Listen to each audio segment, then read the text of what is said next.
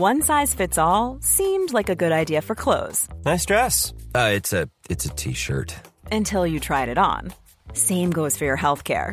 That's why United Healthcare offers a variety of flexible, budget friendly coverage for medical, vision, dental, and more. So, whether you're between jobs, coming off a parent's plan, or even missed open enrollment, you can find the plan that fits you best. Find out more about United Healthcare coverage at uh1.com. That's uh1.com.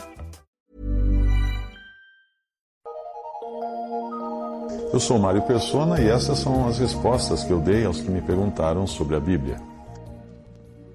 Você escreveu perguntando o que eu acho do Evangelho de Judas. Uh, eu vou usar a antiga piada que, que dizia assim: não li e não gostei. As novidades sempre nos atraem e não poderia ser diferente com o Evangelho segundo Judas, que acabou virando capa de revista e fez alguns mais apressados concluírem que toda a história da fé cristã precisasse ser reescrita. Até aqui, eu e milhares de outros cristãos aprendemos sobre Jesus, sua vida e sua obra através de quatro evangelhos: Mateus, Marcos, Lucas e João. Os quatro são unânimes em afirmar que Judas foi um traidor, não um mártir que tenha morrido por uma causa que só ele e o seu mestre conheciam até ali, como parece alegar esse suposto evangelho de, de Judas que desenterraram em algum lugar. Tudo o que nós sabemos da, de história é o que alguém registrou. E não há como voltar ao passado para constatar se foi assim ou não. Nós nos baseamos nos registros que outros deixaram. Nós podemos, isso sim, contestar os registros, quando nós temos outros mais fidedignos. Bem, nós temos quatro evangelhos que nos falam de fatos acerca de Jesus, além de um grande número de cartas dos primeiros discípulos. Então, de repente, aparece o suposto evangelho de Judas e será que nós devemos jogar todo o resto no lixo? Todos esses outros documentos que nós temos, todos, todo, não só as cartas dos apóstolos, mas também toda a correspondência dos cristãos do primeiro século. Vamos observar um pouco o que nós já temos, ou seja, os quatro evangelhos. Mateus escreveu em aramaico, que era o hebraico popular, usual na época, e era restrito aos judeus. Lucas escreveu em grego, a língua universal da época, comum a todo mundo ocidental, era o tipo inglês da, daquele momento. Se você descer aos detalhes, você verá que Mateus traz um volume enorme de citações das escrituras do Velho Testamento, que eram bem conhecidas do, dos judeus. Existem vários acontecimentos narrados ali, eh, sempre com, com, a frase, como disse o profeta fulano, blá, blá, blá, blá, blá. Tudo indica que Mateus estava falando de um Jesus previsto na cultura judaica e mostrando que esse havia chegado. É, uma, é o evangelho para os judeus. Ele é insistente também em procurar provar que Jesus é o rei há muito prometido para os judeus. O seu Messias tinha chegado. Mateus revela em Mateus 10, 4, quem seria o traidor. Mas é no Antigo Testamento, mais especificamente no livro de Salmos, que são proféticos e em grande parte revelam os sentimentos de Cristo, que nós vamos encontrar qual seria o verdadeiro caráter de Judas.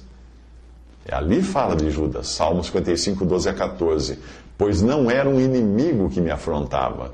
Então eu o teria suportado, nem era o que me odiava que se engrandecia contra mim, porque dele me teria escondido, mas eras tu, homem meu igual, meu guia e meu íntimo amigo consultávamos juntos, suavemente, e andávamos em companhia na casa de Deus. E o Salmo 41, 9 diz: Até o meu, o meu próprio amigo íntimo, em quem eu tanto confiava, que comia do meu pão, levantou contra mim o seu calcanhar. Ora, se nós formos considerar que esse novo evangelho, supostamente a respeito de Judas, seja digno de confiança, nós vamos ter que jogar fora os outros quatro evangelhos, especialmente o de João, que escreveu usando a mesma expressão, levantar o calcanhar. João 13, 18, não falo de todos vós, eu bem sei os que tenho escolhido, mas para que se cumpra a escritura, o que come pão comigo levantou contra mim o seu calcanhar. Percebe que João cita a mesma expressão usada lá no Salmo, expressão profética, que diz que aquele queria trair Jesus. Não era um amigo de Jesus, não era um que ia, uh, um mártir no final. Não, era um traidor mesmo. Uma vez eu li de um velhinho que ele costumava citar a Bíblia para dar respaldo às suas suposições, às suas elucubrações. Só que o que ele citava não era a Bíblia, mas ele inventava pensamentos e colocava em linguagem arcaica e acrescentava, como diz o livro de Ezequiel, capítulo 18, versículo 15, e aí ele dizia seus próprios pensamentos. Eh, como os ouvintes nunca tinham lido Ezequiel, acabavam caindo na conversa dele. Eu li um artigo sobre como dar palestras que dizia, brincando, né, o articulista dizia brincando, que quando você quiser fazer uma citação e não se lembrar de quem disse aquilo que você quer falar, uh, que é a sua própria ideia, diga que foi Benjamin Franklin. Porque Benjamin Franklin disse muitas coisas e é possível que ele tenha dito aquilo também quando ele tomou aquele choque elétrico soltando uma pipa no meio de uma tempestade. Ele falou tanta coisa que ele podia ter falado aquilo também. Essa é uma piada, viu? A maioria das pessoas seduzidas por esses novos evangelhos não leu a Bíblia, leu, ou leu pouco a Bíblia, ou nem leu os evangelhos. Como tudo que é novo atrai, era de se esperar que a notícia de um manuscrito que se denomina Evangelho de Judas ah, atraísse multidões. E o momento também foi muito propício quando surgiu isso aí, porque estava em alta febre do Código da Vinci com livro e filme atraindo multidões para uma história que é cheia de erros grosseiros e cheia de invenções, mas que levanta um tema digno da imprensa marrom. Qual é o tema? Teria Jesus deixado descendentes? A resposta é que sim. É assim, Jesus deixou muitos descendentes. Eu, pela fé, sou um deles. Mas não da maneira como Dan Brown, o autor de, do Código da Vinci, gostaria que fosse. Os canais de documentários se aproveitaram da febre, lançaram vários programas colocando em dúvida o que se sabia até aqui sobre a Bíblia, sobre Cristo e questionando a fé cristã.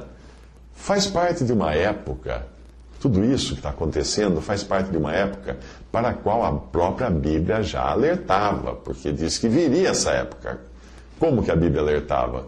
Dizendo assim: o Espírito expressamente diz que nos últimos tempos apostatarão alguns da fé, dando ouvidos a espíritos enganadores e a doutrinas de demônios, porque virá tempo em que não suportarão a sã doutrina, mas tendo comichão, tendo coceira nos ouvidos, amontoarão para si doutores conforme as suas próprias concupiscências e desviarão os ouvidos da verdade, voltando às fábulas. 1 Timóteo 4, de 1, 1 e 2 Timóteo 4, 3. Portanto, era de se esperar que muitos cientistas, entre aspas, estudiosos, entre aspas, engrossassem as fileiras da crítica à Bíblia. Mas é bom você entender que geralmente quem critica a Bíblia não conhece o autor da Bíblia. Não é possível querer analisar a Bíblia do ponto de vista científico, porque ela nunca foi escrita para ser um compêndio científico. Ela foi escrita para mostrar Cristo aos homens, o caminho da salvação eterna. Deus quis falar aos homens de coisas mais importantes do que as que são visíveis, palpáveis e experimentáveis, que são as coisas com as quais a ciência se ocupa. Em 2 Coríntios 4, 18 diz: Não atentando nós nas coisas que se, que se veem, mas nas que se não veem, porque as que se veem são temporais, as que se não veem são eternas. Existe quem alegue que é impossível ter certeza dos textos da Bíblia, já que as traduções que hoje nós temos não foram feitas dos originais, mas de cópias existentes, às vezes até alguns séculos após a data em que os originais tenham sido escritos. Realmente, hoje não existe um manuscrito original daquilo que nós conhecemos como os livros que compõem a Bíblia, e Deus talvez tenha até decidido que fosse assim, porque senão essas, essas páginas originais hoje estariam sendo motivo de romaria alguma catedral em algum lugar aí para as pessoas ficarem beijando uh, um altar contendo as páginas originais do manuscrito, como fazem com tantas outras relíquias, ditas relíquias da, do cristianismo. Hoje nós temos cópias segundas, terceiras, décimas, etc. E quanto mais longe a cópia estiver do original, obviamente, isso não tem como evitar, ela está mais sujeita a erros. Mas veja, por exemplo, o livro de Isaías, que nós temos hoje no Antigo Testamento da Bíblia, que todo mundo cristão e hebreu utiliza. Esse, esse livro de Isaías, de nossas Bíblias que vendem na livraria, eles, ele foi traduzido em um manuscrito bem posterior a Isaías. E bem posterior até a Cristo, porque Isaías viveu 700 anos antes de Cristo. Porém, quando descobriram manuscritos de Isaías, em 1947, numa caverna ao lado do Mar Morto, Uh, esse que se descobriram ali era muitíssimo mais antigo do que este que é usado nas nossas Bíblias. Aí foram comparar, adivinha o que aconteceu? É idêntico. O cuidado dos copistas era tamanho que hoje existem manuscritos que trazem na, na margem uma mancha de tinta que foi depois repetida em outros manuscritos, a mancha de tinta. De tanto, de tanto cuidado que eles tinham de não alterar. Geralmente, quem diz que a Bíblia que nós temos hoje foi alterada, não mostra, então, qual é a anterior, que, não, que é a original. Porque para você dizer que algo foi adulterado, é preciso você ter o original. Ou uma cópia anterior, não é? Já viu alguém mostrar essa cópia anterior? Você fala assim, ah, essa nota de 100 reais é falsa. Tá bom, me, me mostra a verdadeira, eu quero ver. Vamos comparar com a verdadeira. Ah, não existe mais verdadeira, então como é que você vai dizer que é falsa?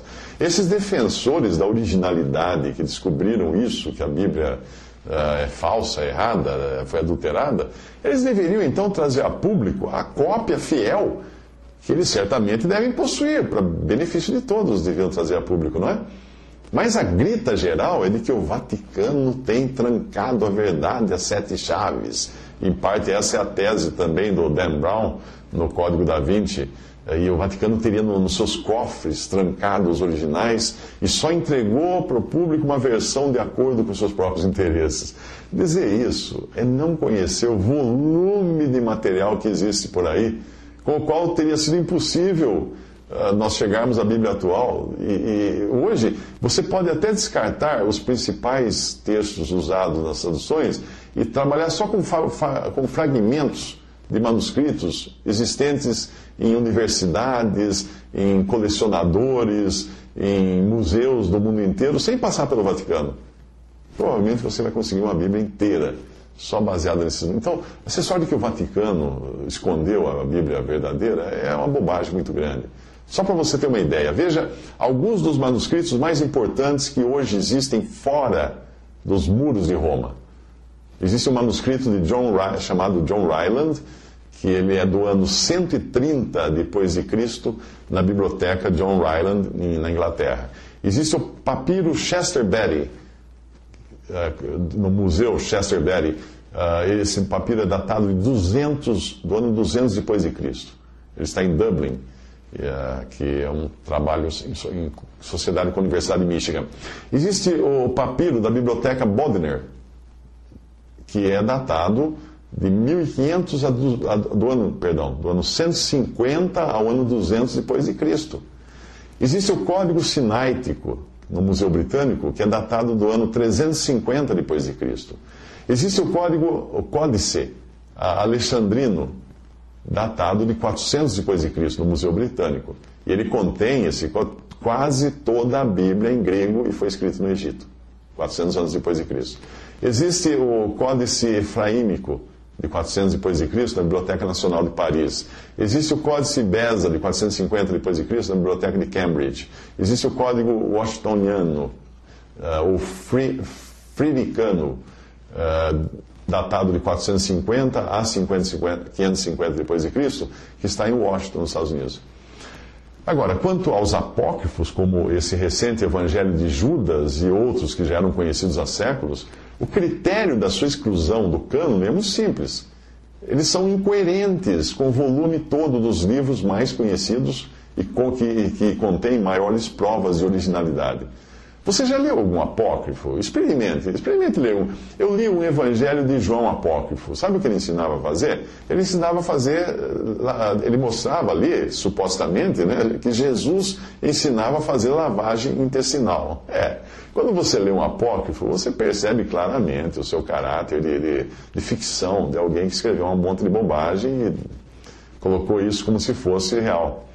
O problema não está com os apócrifos, que podem ter sido escritos por pessoas até que acreditavam piamente no que elas escreviam, ou eram apenas os ficcionistas da sua época. O problema está com os críticos da Bíblia, isso porque eles não conseguem entender a Bíblia. Só existe um meio de entender a Bíblia, e não é com a mente natural do homem. É preciso fazer um download de um plugin muito especial, senão não vai funcionar, senão ninguém entende a Bíblia.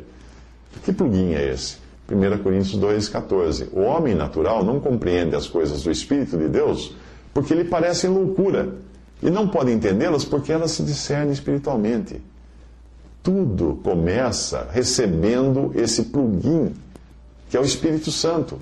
Quando você crê em Cristo como seu Salvador, você recebe o Espírito Santo. Se uma pessoa não crê no autor da Bíblia, não vai crer na Bíblia e vice-versa. Tampouco ela vai crer na vida e obra de Jesus e muito menos nos seus milagres, na sua ressurreição. A falta desse elemento, a fé e o Espírito Santo, desses elementos, fé e Espírito Santo, compromete o entendimento de todo o resto da Bíblia. Se eu dissesse a uma pessoa que vivesse há 100 anos atrás que o oxigênio, que é o combustível hoje usado no, nos foguetes, é capaz de levantar centenas de toneladas e levar centenas de toneladas para o espaço, você acha que essa pessoa iria acreditar em, em mim hoje? Naquela época, 100 anos? Ou se há mil, há mil anos, ou dois mil anos, sei lá, eu dissesse que carvão misturado com enxofre e salitre teria o poder de desmontar uma montanha inteira, porque essa é a fórmula da pólvora, né? Ah, ninguém iria acreditar em mim. Imagina, carvão, aquilo que, que tem na, no fogão, enxofre, que se encontra na base de vulcões, salitre, que se encontra até na, nas fezes das galinhas. Imagina que vai desmontar uma montanha. Tente explicar a um índio que nunca veio para a civilização que você conseguiria levantar toda a aldeia dele usando o próprio ar que eles respiram. Tente explicar isso para ele. ele. ele. vai entender? Não, porque ele não sabe o que é o poder do ar comprimido, não é? Uh, o poder da, da, das máquinas hidráulicas. Todos esses são, são elementos simples, porém que são usados hoje em foguetes, bombas, sistemas hidráulicos. Existe um barril de conhecimento associado a eles para eles poderem funcionar. Então não queira julgar a fé pela ótica de quem tenta usar a fé para ganhar na loteria ou para fazer um bom negócio. A fé de que a Bíblia está falando é aquela que tem Deus virando a manivela nos bastidores. Alguns têm dificuldade em crer que a Bíblia seja a palavra de Deus. Se ela não for, deve então ser rejeitada completamente, não serve nem para acender fogo. Porque não existiria, se ela não fosse a palavra de Deus, não existiria um livro mais pernicioso, mais ímpio do que esse que afirma ser a palavra de Deus. Você tem uma Bíblia na sua casa? Se ela não for a palavra de Deus, tire logo da sua casa antes que ela vá contaminar a sua família inteira. Vai ser perniciosa, vai ser mentirosa, vai ser vil para toda a sua família. Será pior do que qualquer invenção humana, porque ela está ensinando as pessoas enganos, porque diz que vem de Deus. Mas, se a Bíblia for a palavra de Deus, então a sua responsabilidade é crer no que ela diz e render-se a Cristo Jesus como seu Senhor e Salvador para receber o Espírito Santo de Deus e entender o que ele fala na sua palavra.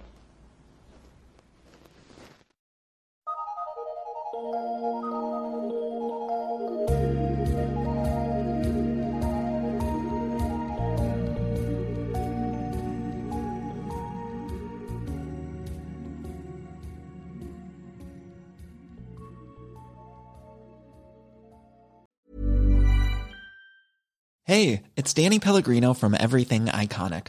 Ready to upgrade your style game without blowing your budget? Check out Quince. They've got all the good stuff shirts and polos, activewear, and fine leather goods, all at 50 to 80% less than other high end brands.